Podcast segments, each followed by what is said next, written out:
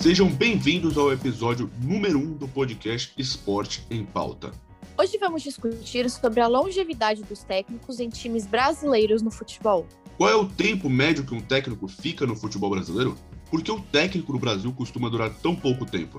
Qual foi o menor tempo de permanência de um comandante em um clube? De quem é a culpa? Da torcida? Dos dirigentes? Da mídia? Um levantamento que o Globo Esporte fez sobre a rotatividade do comando em clubes de elite no Brasil mostra que a média de permanência de um técnico é de pouco menos de seis meses, ou seja, cada time tem dois técnicos por ano em média. Para evitar essa troca exagerada de técnicos, a Confederação Brasileira de Futebol aprovou em março deste ano uma limitação de trocas no comando técnico dos times.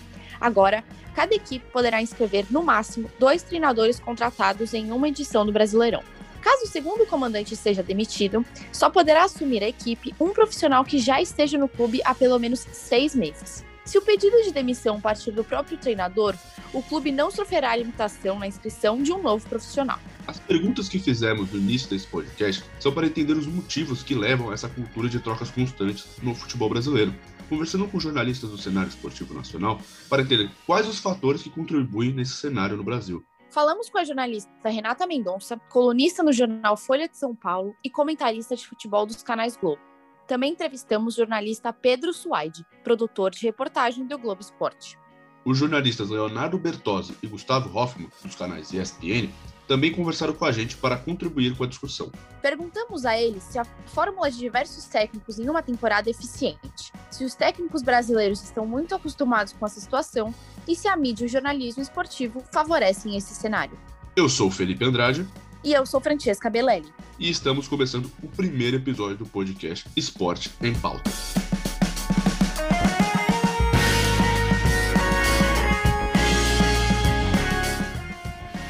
O excesso de demissões em clubes da Série A do Brasileirão não evitou o rebaixamento de alguns times.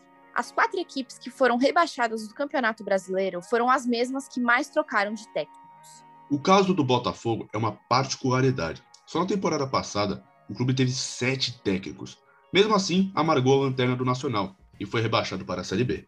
Renata Mendonça responde que a equipe não conseguiu ter um planejamento adequado e que as trocas não resolveram o problema. É, nos os quatro times que foram rebaixados eh, na última temporada no Campeonato Brasileiro foram, coincidentemente, os times que mais trocaram de técnico durante o Campeonato Brasileiro, né? Não estou nem considerando é, o resto da temporada, o, o, início da temporada, mas só o Campeonato Brasileiro. A gente pega o Botafogo, teve cinco técnicos durante o campeonato, né? Vocês falaram que teve sete no total do ano, mas foram cinco só durante o Campeonato Brasileiro. O Vasco teve três, o Coritiba teve quatro, o Goiás teve quatro, se eu não me engano também.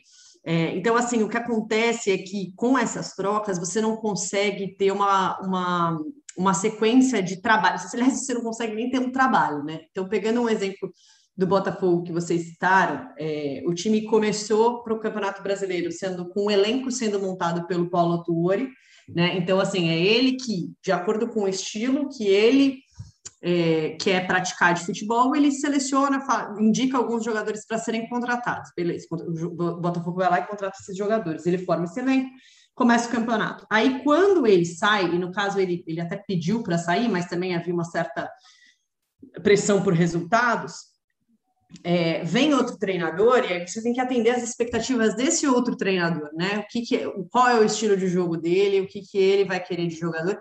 Enfim, é, somadas todas as contratações, o Botafogo fez 25 em 2020, né? 2020, 2021, e, e a gente terminou a temporada do Campeonato Brasileiro sem entender como que o Botafogo joga, sem entender qual, qual era o time titular do Botafogo, porque mudou tanto de treinador que você não tinha uma base de futebol para ser avaliada, para você olhar aquilo e falar assim: ah, o Botafogo joga desse jeito. Né? O Botafogo, os 11 titulares do Botafogo são esses, né? O time base do Botafogo é esse. E eu acho que esse é o principal problema, porque você é, as vitórias elas são consequência de um de um trabalho, de um processo, né? Não é, é às vezes acontece de um treinador chegar e no primeiro jogo ele conseguir uma vitória, mas isso não é regra, né? É, é tudo com base em trabalho. Então, quando você não respeita o, o processo, é, você não tem nenhum trabalho, e aí você não, não tem como ter resultado, entendeu? Porque como que você, em cinco treinadores no Botafogo, você quer avaliar o trabalho de cada um? Não teve trabalho. A verdade é que foi uma temporada completamente desperdiçada, é, com cinco trabalhos diferentes, né, de treinadores diferentes, e não conseguiram implementar suas ideias, com 25 jogadores é, só de contratação, sem falar a quantidade dos jogadores que já estavam lá, os meninos que foram puxados da base, enfim. Então, eu acho que é isso, você não tem como avaliar um trabalho é, quando você tem cinco treinadores dentro de um campeonato só. Já Pedro Suaide destaca que, no caso do Botafogo, a culpa não é só do técnico, mas também dos jogadores e da própria dirigência. Putz, cara, é muito difícil. O Botafogo era bem ruim ano passado. Mas assim, Pô, acho que foi um pouco do que eu falei na primeira pergunta. Em algum momento do ano, com algum dos técnicos, eu entendo que, pô, realmente precisa de mais tempo, mas, tipo, Alberto Valentim, Paulo Autuori, o Lazzaroni, aí teve aquele gringo que chegou, Ramon Dias, acho, aí o filho dele assumiu, o Ramon Dias nem treinou, aí o Emiliano Dias, que acho que era o filho, assumiu, ficou, tipo, por um jogo e os dois se demitiram. Depois teve Barroca de novo, voltando. Tipo, algum desses técnicos mostrou que podia tirar alguma coisa além do que estavam tirando daquele Botafogo? Não mostraram, porque também, e aí, não é culpa do técnico. O elenco é muito ruim, e aí não tem como tirar mais. Mas quando a presidência do clube, ali, né, os dirigentes, veem que o clube é muito ruim, aquele técnico não está tirando nada, não é nem justo que o técnico deixar ele lá também, porque ele não vai tirar mais nada, porque não tem o que tirar, então você vai ficar tentando. E ainda mais num clube grande, brigando para não cair, pô, é, começa a ser desesperador, porque eles sabem que já estão falidos e que a receita no que vem ia ser um terço daqui a esse ano e já, meu, não vai ter dinheiro para pagar salário, não paga salário há tanto tempo. Alguma coisa eles têm que fazer, o que é mais barato do que fazer, né, nesse caso, para tentar alguma coisa, é trocar técnico, porque você não tem como, não pode contratar jogador depois da janela, não, se você ficar trocando todos os jogadores, subindo todos da base, a torcida não vai ficar feliz porque vai achar que tá. Às vezes vai ficar, né? Mas se não mudar, o que eu quero dizer, se continuar perdendo, você vai continuar em xeque e perto de cair. Então, assim, óbvio que não é, não é certo os sete técnicos no ano. É, cara, é, é inaceitável. Eu também acho isso. Nunca vai dar certo. Mas você também tem que olhar do outro lado que o que mais podia ter feito é Será que eles não iam, será que eles iam deixar de cair se eles não trocassem de técnico? É, não sei. É complicado, bem complicado. Mas eu, tipo, definitivamente não, não vejo dar certo ter 700 no ano. Mas aí o ponto é que não é garantia. Até o sexto, até o quinto, até o quarto, você não tem nenhuma garantia que esse vai dar certo. E se não der, você, às vezes tem que trocar de novo, né? Mas, obviamente, não concordo com isso. Só também, de novo, tentando entender um pouco do que aconteceu. Mas sete é um absurdo de qualquer jeito. Né? É muito mais do que. Ainda mais o calendário que a gente tem aqui, que não tem como você treinar direito. Como dito anteriormente, há uma nova regra da CBF que valerá no Brasileirão. O campeonato começou no dia 29 de maio. Em menos de 24 horas de seu início, a nova regra já será observada em uma das equipes da Série A. Alberto Valentim, que já foi técnico do Palmeiras e Botafogo, foi demitido na noite de estreia do seu primeiro jogo do Brasileirão como comandante do Cuiabá. Leonardo Bertozzi acredita que a regra não é eficiente e lembra de uma regra semelhante na Itália. Eu acho que no modelo que tá, é, é muito para inglês ver. Porque aí entra aquela coisa de tem que ser o cara demitido. Se for um comum acordo, não conta. E aí, muitas vezes, você vai ficar para inglês ver, porque vai falar: ah, não, vamos, vamos colocar, ó, vamos fazer um acordo aqui. Você fala que foi como um acordo, fala que você pediu demissão, a gente faz um acerto. Então, eu acho que na prática vai ter muito isso. Vai ser muito difícil controlar isso. Eu preferia o modelo italiano, que, que é o modelo que o, um técnico não dirige dois times no mesmo campeonato. Então, se eu trabalhei na primeira rodada no time A, se eu, se eu mudar de time na temporada, só em outro campeonato, outra divisão, mas na Série A não. Eu acho que seria uma maneira. Podiam ser dois, tá? Podiam ser dois times no máximo, vai lá. Mas esse modelo, eu acho que é um modelo que vai ser muito fácil de driblar. É, é, igual, a, é igual a regra de punição ao time que quer atrasar salário mas só tem a punição se o próprio jogador denunciar, o que poucos jogadores vão fazer porque podem se queimar. Então, acho que é mais uma regra que nasce com, com pouca chance de vingar, porque muitas demissões aí vão ser travestidas de, de comum acordo. Já Gustavo Hoffmann acredita que a mudança é uma imposição da CBF e não uma mudança natural, não permitindo o desenvolvimento dos times. Sinceramente, eu, eu, eu não gostei da decisão da CBF porque é algo forçado né? não é algo que seja desenvolvido no nosso futebol. Talvez eu esteja sendo até um pouco tópico, né? Porque algo assim deveria partir, não a proibição, né, mas eu digo a compreensão de, do trabalho de um técnico, a definição de uma filosofia de jogo, o que você quer para o seu time de futebol, aquilo que eu falei na primeira resposta, é tudo isso deveria ser desenvolvido, criado no nosso futebol. Infelizmente, o que, o que vai acontecer nesse caso é, uma, é, é praticamente uma imposição do Estado é, aos clubes, né? O Estado, no caso, a CBF de, de uma regulamentação para diminuir essa alta rotatividade que é absurda de treinadores do futebol brasileiro. Uma questão primordial é a relação do esporte com a mídia.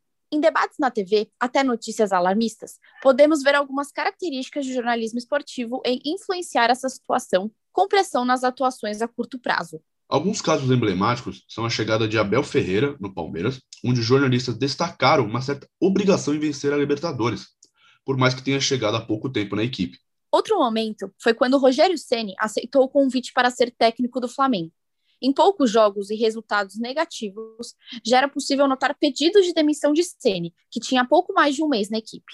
Perguntamos aos nossos convidados como é essa relação entre a mídia e as equipes de futebol e como enxergam essa pressão depois de poucos jogos e resultados ruins. É, é crucial para a imprensa entender que faz, é, é, papel dela também trabalhar pela evolução do jogo, né? E, e para a gente trabalhar pela evolução do jogo, a gente precisa melhorar muito o nível do debate, né? É, e muitas vezes a gente faz um debate superficial baseado simplesmente em resultados, sem uma análise é, mais, mais aprofundada, né? Do que está acontecendo naquele time, de como aquele time joga, do que das ideias daquele treinador, o que está sendo implementado, o que não está sendo é, como ele está desenvolvendo seu trabalho, enfim, não, a gente fica no. Mas como assim? Não venceu? Como que não, não vence? É um treinador assim, assim, assado. A gente começa a botar mais pressão.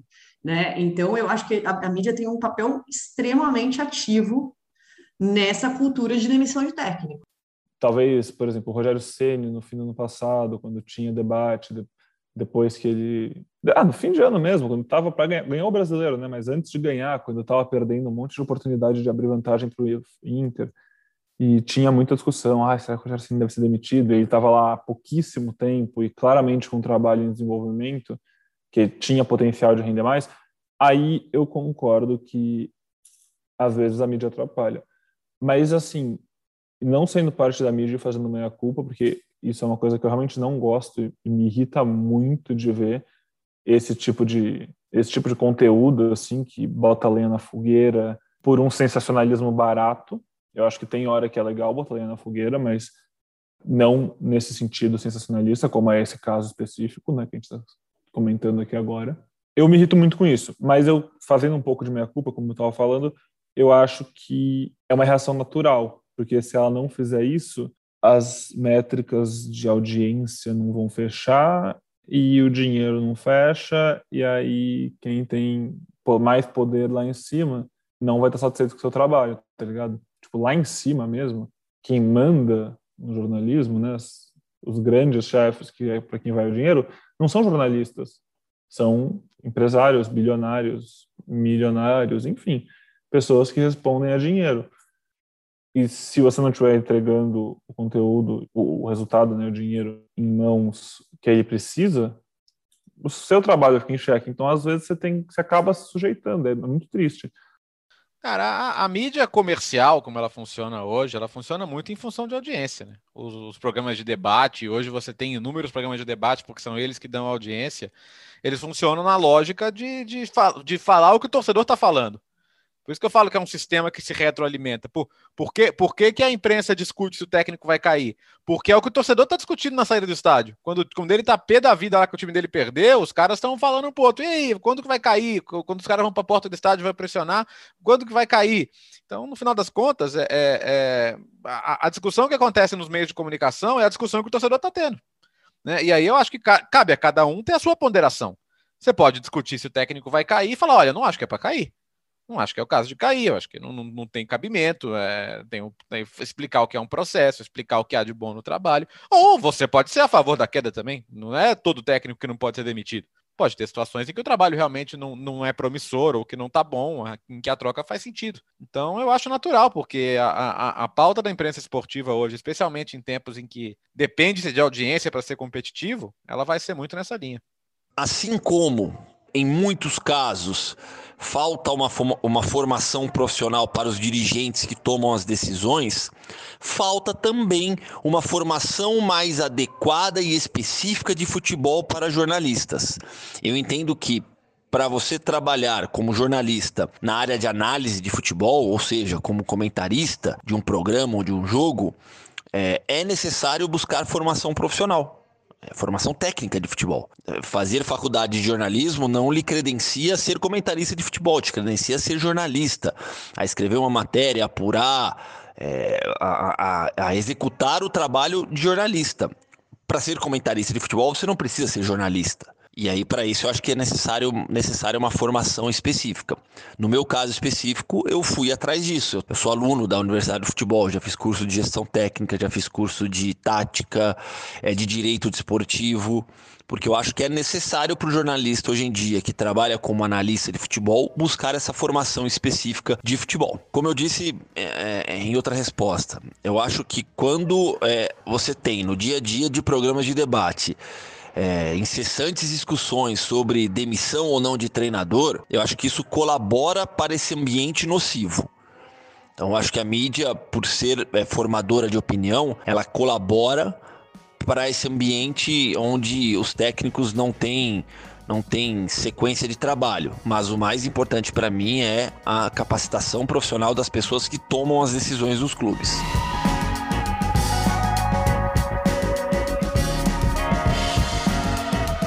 Como vimos, são vários fatores que levam ao futebol brasileiro ter uma cultura de demissão de técnicos frequentes. Mas isso não quer dizer que uma mudança não possa acontecer. Ainda teremos muitos debates sobre esse assunto. No curto prazo, ainda veremos notícias frequentes de técnicos demitidos por uma fase ruim na equipe. Agradecemos a Renata Medonça, Pedro Suaide, Leonardo Bertozzi e Gustavo Hoffman por conversarem com a gente sobre esse tema.